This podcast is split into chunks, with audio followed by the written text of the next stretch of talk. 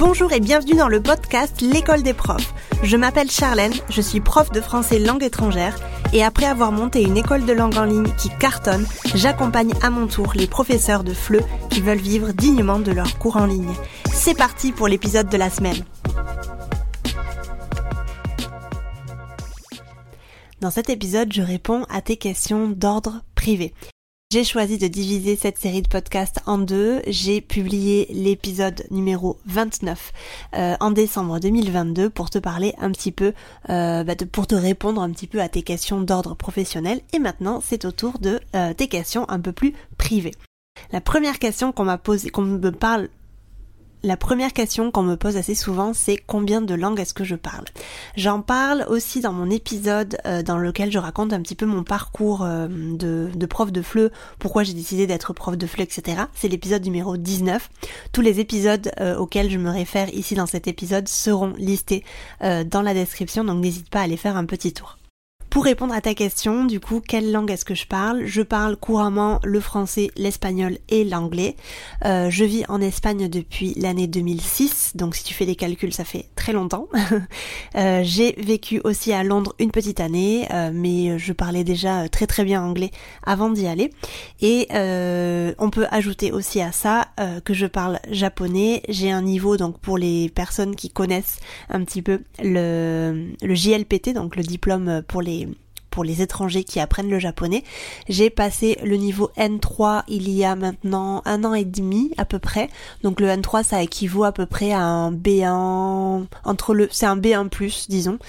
Et euh, je suis en train de me préparer pour le N2 du coup euh, pour l'année prochaine, donc enfin pour cette année, pour 2023. Euh, j'espère le passer en été parce qu'il y a deux sessions. Il y a, il y a la session juillet et la session décembre. J'espère pouvoir être prête en juillet. Et le N2 c'est un équivalent entre le B2, c'est un BE, c'est un B2 plus finalement parce que le niveau le plus haut c'est N1 et le N1 c'est un niveau euh, disons natif donc euh, je suis en train de me préparer du coup pour le N2. J'ai aussi étudié pendant de longues années le russe euh, mais malheureusement je ne le parle plus, j'aimerais beaucoup beaucoup m'y remettre mais là vraiment mon mon objectif et mon ma priorité c'est vraiment le japonais. J'ai aussi appris le chinois pendant trois ans à peu près mais pareil je ne m'en souviens plus donc on peut dire que couramment je parle quatre langues, je parle le français, l'anglais, l'espagnol et le japonais. J'ai toujours été très très très passionnée de langue. Je te laisse aller écouter l'épisode numéro 19 dans lequel, je, parle un petit peu de tout ça et dans lequel je te parle un petit peu de mon enfance et de mon attrait euh, profond pour les langues. On m'a aussi demandé à de nombreuses reprises depuis combien de temps je vis à l'étranger.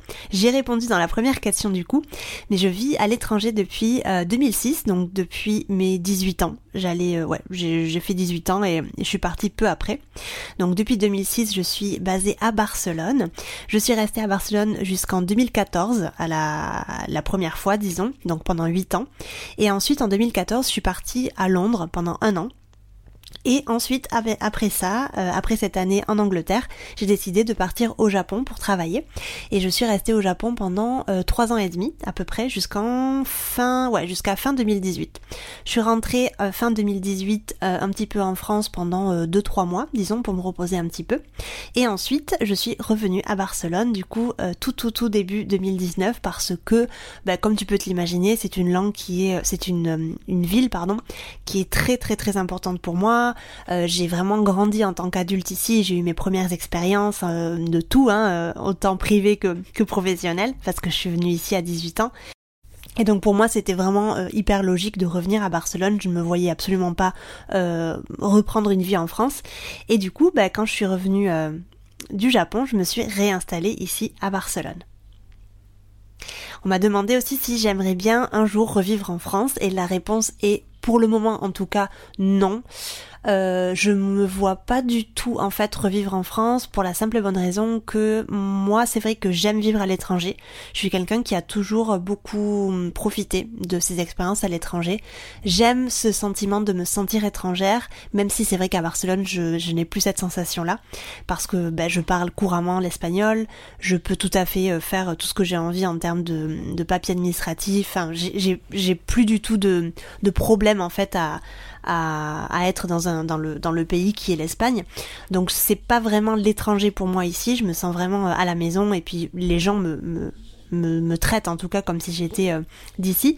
Mais euh, c'est vrai que j'aime quand même être à l'étranger, j'aime le fait de parler une langue étrangère euh, tous les jours, j'aime un petit peu ce côté exotique entre guillemets, même si j'aime pas trop dire ça, qu'apporte du coup l'expatriation. Euh, j'ai beaucoup aimé aussi vivre au Japon. Là, c'était un peu plus extrême du coup parce que là, oui, c'est vrai que je me sentais étrangère tous les jours et, et on me le faisait bien comprendre. Donc, c'est quelque chose qui a été très euh, très enrichissant aussi pour moi.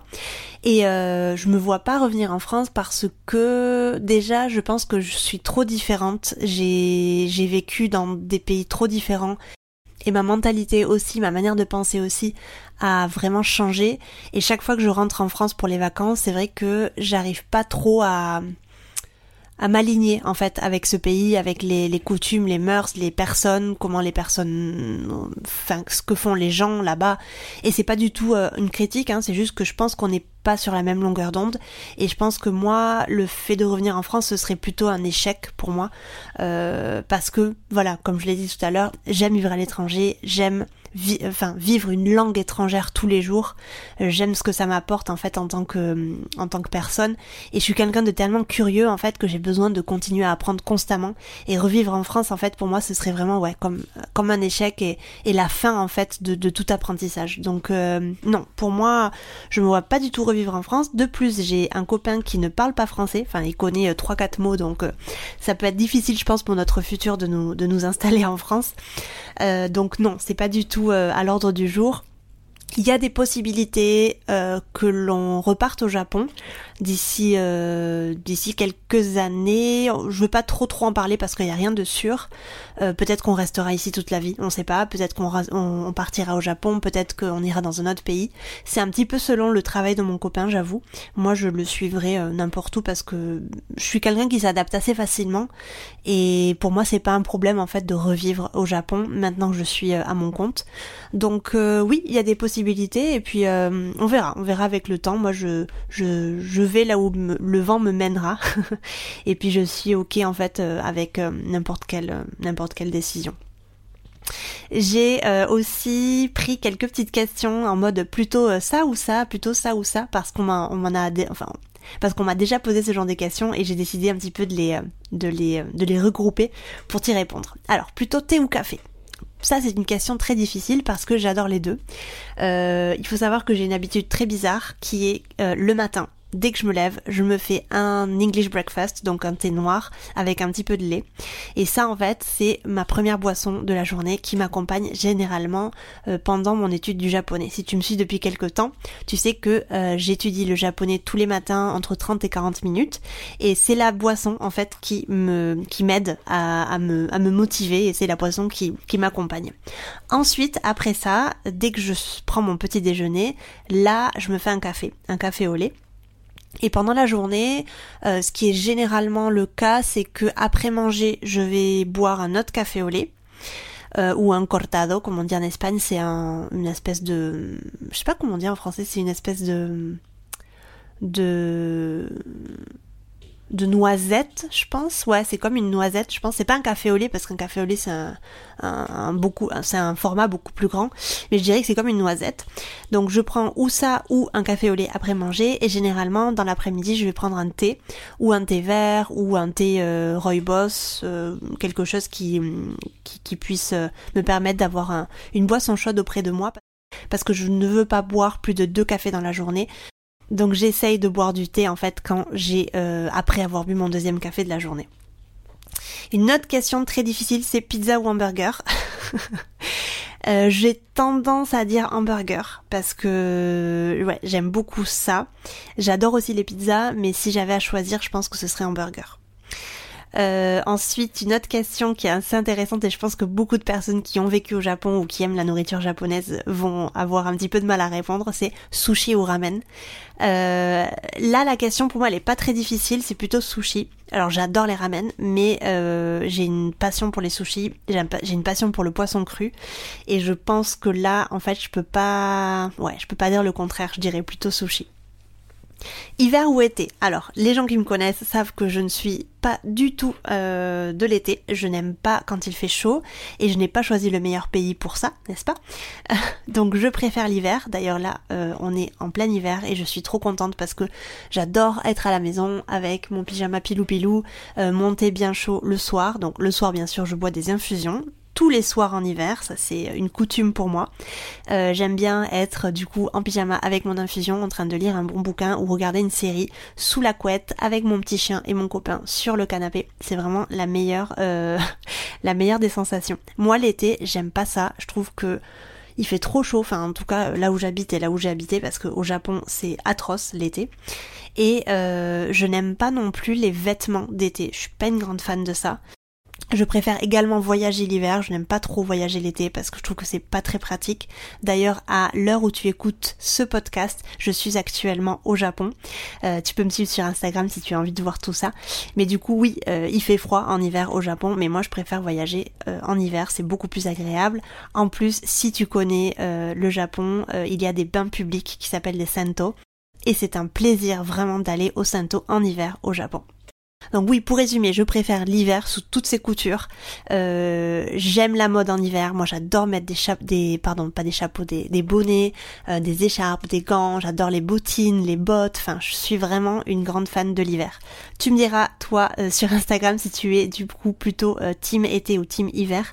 Mais par exemple, moi, j'ai jamais été attirée par des voyages dans une île, sur une île ou à la mer. C'est pas du tout mon truc. D'ailleurs, voilà, tu sais que j'habite à Barcelone depuis 2006 et j'ai dû aller à la mer euh, peut-être euh, dix fois.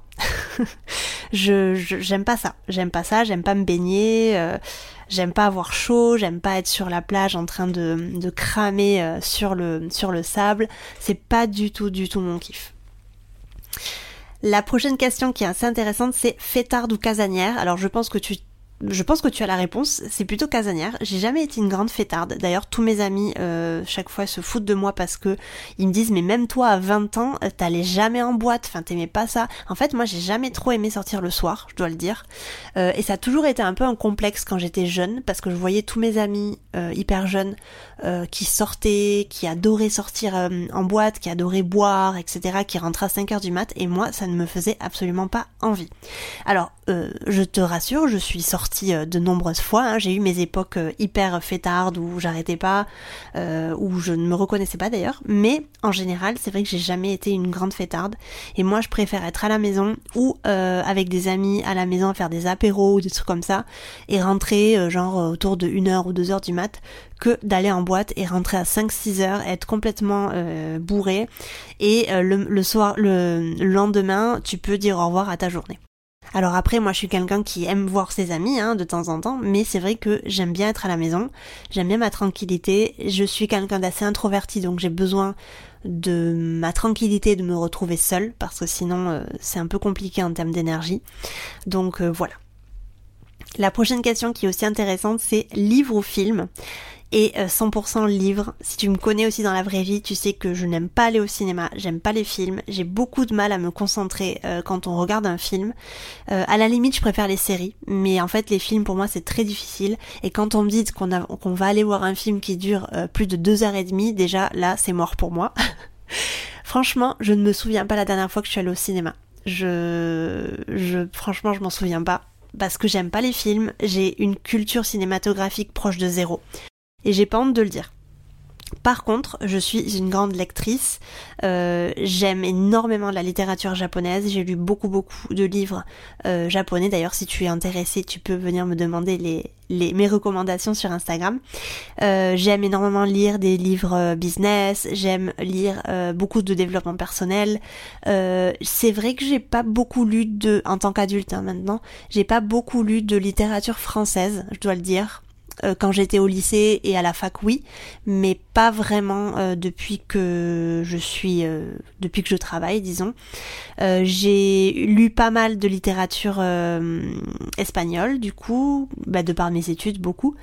mais c'est vrai que ouais, je suis quand il s'agit de romans, je suis beaucoup plus sur des romans japonais, ça c'est vrai.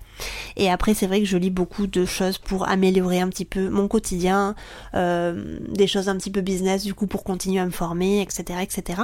Mais c'est vrai que ouais les films, je suis pas grande, je suis pas une grande fan de films. Que fais-tu quand tu ne travailles pas? me demande-t-on. Et ça c'est très intéressant. Alors, moi, euh, qu'est-ce que je fais quand je ne travaille pas? Alors j'aime beaucoup travailler. Alors même si je dois dire mon travail c'est quand même un petit peu ma passion et c'est pas quelque chose qui me gêne en fait de faire, j'aime beaucoup travailler. Euh, j'aime quand même beaucoup euh, faire du yoga.